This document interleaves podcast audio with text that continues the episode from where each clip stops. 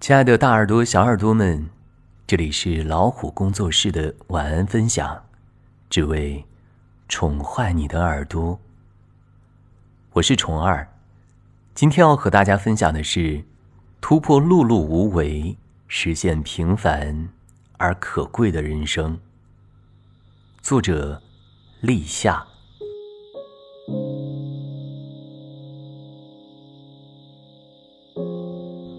听到身边人谈论孩子读书的问题，说起一位级别比较高的同事，马上要送孩子出国读研，毕业实习也找熟人推荐进了大公司的总部。有人就感叹说：“这个社会啊，就是有阶层的，没有钱就没有资源，孩子又怎么会有那么多的机会，那么高的起点呢？”阶层是这几年比较火的话题。人们热衷于谈论所谓的阶层，其实是谈论这个名词背后的财富、人脉、资源、平台和机会等等。我身边的人们在我小的时候就经常说：“哎呀，我们能和人家比吗？人家多有钱啊，认识的人多厉害啊！”等我长大后，身边的人还是会说：“看谁谁谁家又换房子了。”哎，还是有钱啊！是谁谁家的孩子出国留学了？哎，家里还是有钱啊！谁给孩子买了婚房？哎，孩子还是得靠父母帮衬啊！为什么人们会感慨？一定是看到了彼此的差距。然后呢？除了茶余饭后的感叹和羡慕，还有其他的吗？每次听到这样的言论，我总是想，与其羡慕别人，不如自己努力奋斗啊，做到和人家一样，就不用羡慕了。如果实在做不到，就安心接受自己的生活啊。人比人气死人，非要拿自己的短处和别人的长处比，除了感叹，没有任何可比性啊。后来发现，这种谈论本身就只是议论而已。除了那一刻的言辞表达，貌似激不起多少心灵的浪花；又或许大家感叹的那些差距，其实是追一追就可以达到的。因为做不到或者懒得做，感慨过后就重新回到满足现状的阶段。说到底，对于有些人而言，阶层差距这个话题只是偶尔的小电击，冲击一下不安的心灵。除此之外的长久时间。都在温水煮青蛙的状态中继续着。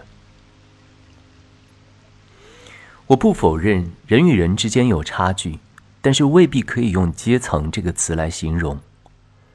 用百度查询阶层的含义，有这样两层解释：第一是指出身不同阶层的人，由于某种相同的特征而形成的社会集团，例如以脑力劳动为主的知识分子。第二种解释是，同一阶级里因社会经济地位不同而分成的层次。如果我们搞不清楚阶级和阶层的区别，又怎么能随意地说身边的人阶层有分化呢？只能表达为大家所拥有的物质财富和人脉资源的不同，带来的机会不均等而已。查理斯先生对此的观点是：一个人出生在什么样的家庭？基本上决定了他一生所能取得成就的上限。这些成就大部分取决于基因和成长环境等。比如，我和他出生在普通的工人家庭，就不用妄想做比尔盖茨那样影响世界的超级富翁。但是，与我们同样出身的同学相比，可以在努力的基础上做一个年收入几十万的富人。我小的时候，大人总说我笨，说我成绩不好，将来能混到大学毕业，有一个维持温饱的工作就可以了。那时候自己很愤慨，觉得他们看不起人。为什么我就考不上北大清华？为什么我就找不到好工作？后来发现，确实如此，我就是考不上北大清华，也找不到世界几百强的好工作。很久以后，我才接受一个事实，那就是我的智商确实不高，学习能力确实不行，成长的环境受到的鼓励和影响，确实不好。可即便如此，我仍然有一个不服输的心态，总觉得人生很长，需要的是耐心，而不是短期的成效。就像同事感慨别人家的孩子可以出国留学一样，我也曾经特别羡慕成绩好的同学，羡慕父母开明和家庭条件好的同学。那时候的羡慕，对于一个孩子来说就是天壤之别，因为不管我多羡慕别人。都知道那不是我能拥有的东西，只能安慰自己接受当下的一切，并且对未来保持着希望。希望就是我坚持的力量。随着年龄越来越大，就越来越能看到羡慕背后的原因，也慢慢知道让我羡慕的那些东西，不是一句话、两句话轻浮过去的赞叹，而是一代一代人努力的结果。就像同事所说的，别人拥有更多的财富、更多的人脉资源，所以孩子可以站在父母肩上轻松得到机会。这些人和我父母的年龄相近，大多数是六零后。看看他们之间的差别，就知道那些所谓的感叹，其实承载着多少的努力和汗水。我的父母初中毕业，靠祖父安排工作，对待事业得过且过，生活中追求享乐。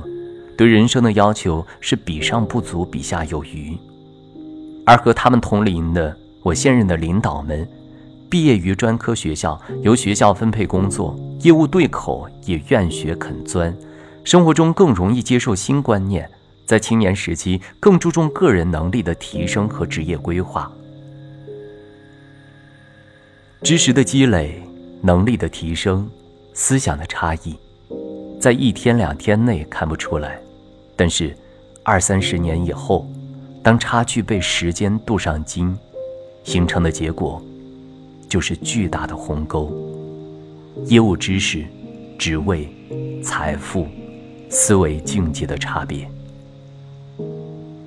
除此之外，六零后对待家庭和子女教育的态度，又继续影响着下一代，也就是我这一代人。这里面继续存在着差距。我的父母几乎没有辅导过我的学业，因为他们不懂。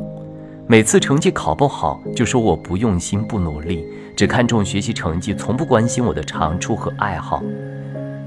面对我每一个人生选择时，都要强力参与，并且一定让我按照他们安排的路走。我并不是说受过高等教育的六零后对于子女的教育方式就一定与我的父母不同，或者比他们更好。但是从我身边的案例来看，父母子女关系更平等和谐，父母思想更开明，家庭条件更宽裕的家庭，相对孩子的性格更乐观，耐挫性更强，心理压力更小，生活的自由度更高。也许是因为父母逐渐发现自己的劣势，才会把所有的希望都寄托在孩子身上，希望就不能接受失落。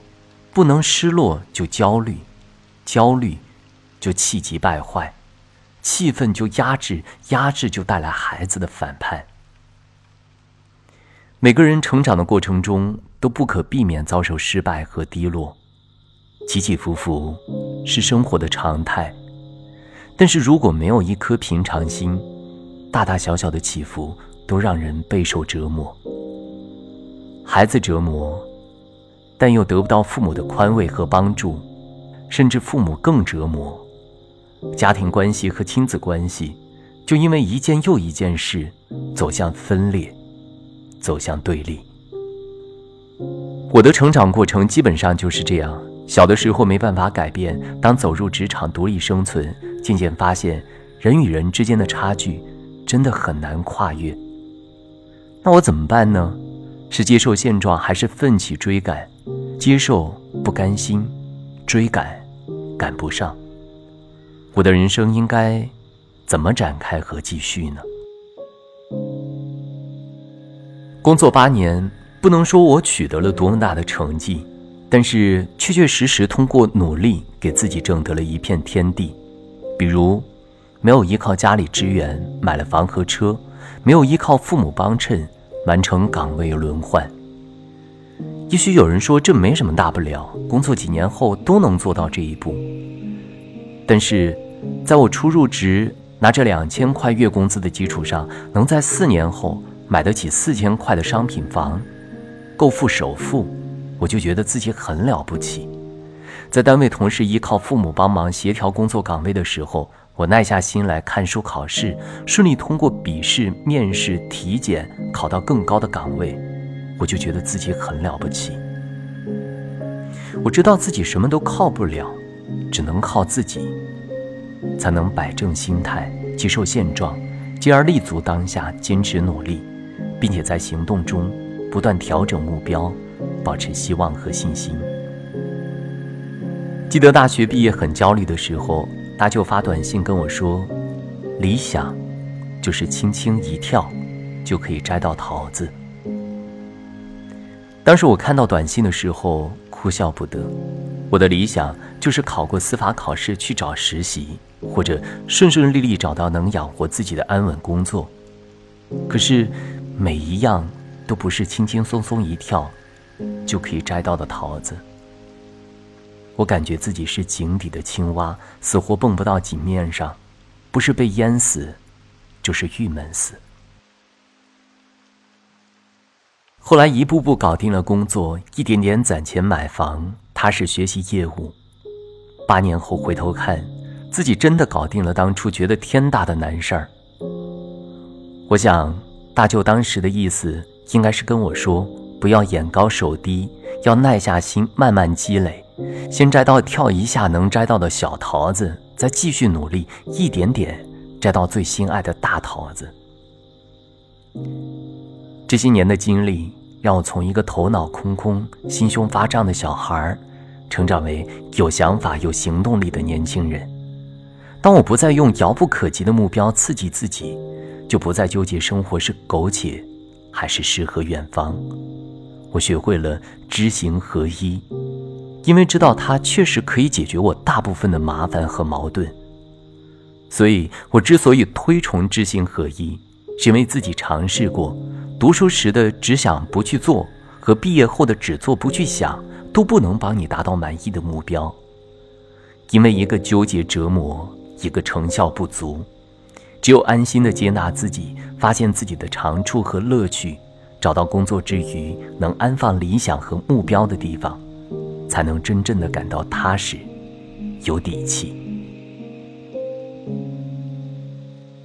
我觉得同事之所以感慨别人家的孩子起点高、资源好，是因为自己做不到那样，既没有那么好的资源，也给孩子提供不了那么好的机会。但是差距是客观的，怎么去弥补这些差距，就是主观可以考虑的。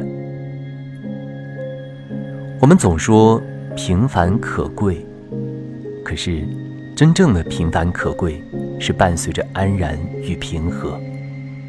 如果一边享受着平凡可贵，一边感慨着人生不公，那就是默认了自己的碌碌无为。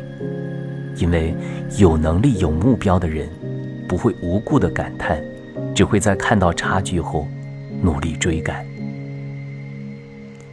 今天的我非常努力，也达不到别人的高度，但是，我能在自己的生活中做到最好。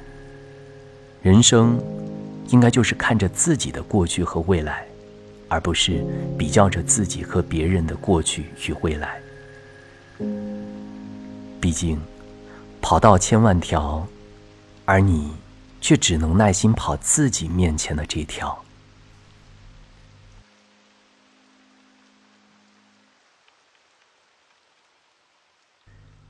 今天的分享就到这儿，欢迎大家订阅微信公众号“老虎工作室”，点击下方菜单加入我们，让我们一起来探索这个美丽的世界。